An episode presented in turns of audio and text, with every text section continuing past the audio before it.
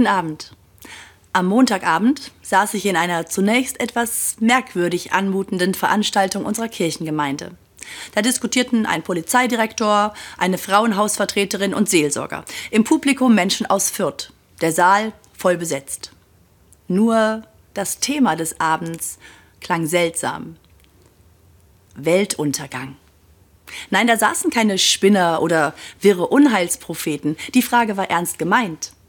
Haben wir im Moment Angst, dass unsere Welt irgendwie untergeht?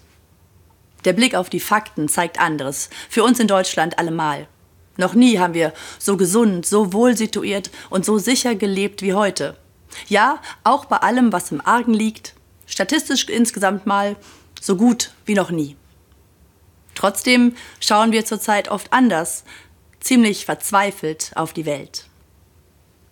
Ich kann mich ziemlich genau an meine ersten Weltuntergangsgefühle erinnern, im April 1986.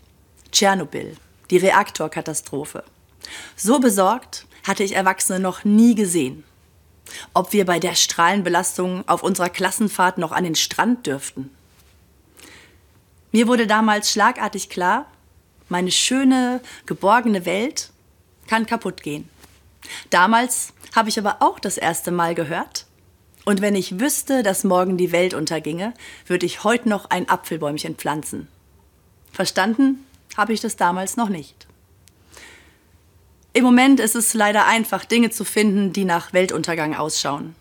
Grönland schmilzt unterirdisch, der Nationalismus geht aller Orten, sogar in Deutschland, wieder auf Seelenfang. Missbrauchsopfer erzählen Grauenvolles, Kriege enden nicht und Menschen wählen ernsthaft Machthaber, denen ich nicht mal ein Streichholz in die Hand geben würde. Eine Frau bei der Diskussion sagt, auch wie respektlos viele neuerdings mit anderen umgehen, dieser ganze Hass überall. Nein, es fällt nicht schwer, beim Blick auf die Nachrichten zu denken, alles wird immer schlimmer. Ich kann so ängstlich auf die Welt blicken und mich vor allem verstecken. Ich kann durch all diese Katastrophen auch egoistisch werden. Hole ich halt noch das Beste für mich raus. Es gibt aber eine Alternative. Ich kann eben auch Apfelbäume pflanzen. Apfelbäume. Dieses Bild kommt mir neuerdings wieder öfter in den Sinn. Lange Zeit wurde der Satz dem Reformator Martin Luther zugeschrieben.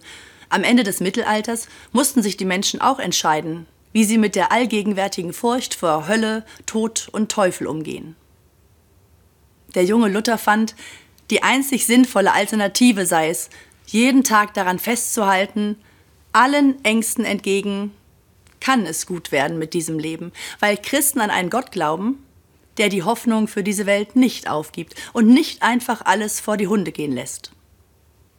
Mich tröstet das. Und diese Hoffnung macht mich vor allem mutig, in die Weltuntergangsstimmung hinein Apfelbäume zu pflanzen. Also etwas zu tun, das dieses Leben jeden geschenkten Tag friedlicher, gerechter oder freundlicher macht. Ich habe da eine Menge Ideen und Sie sicher auch. Denn wer weiß, ob die Welt vor Staunen darüber ihren Untergang nicht doch absagt.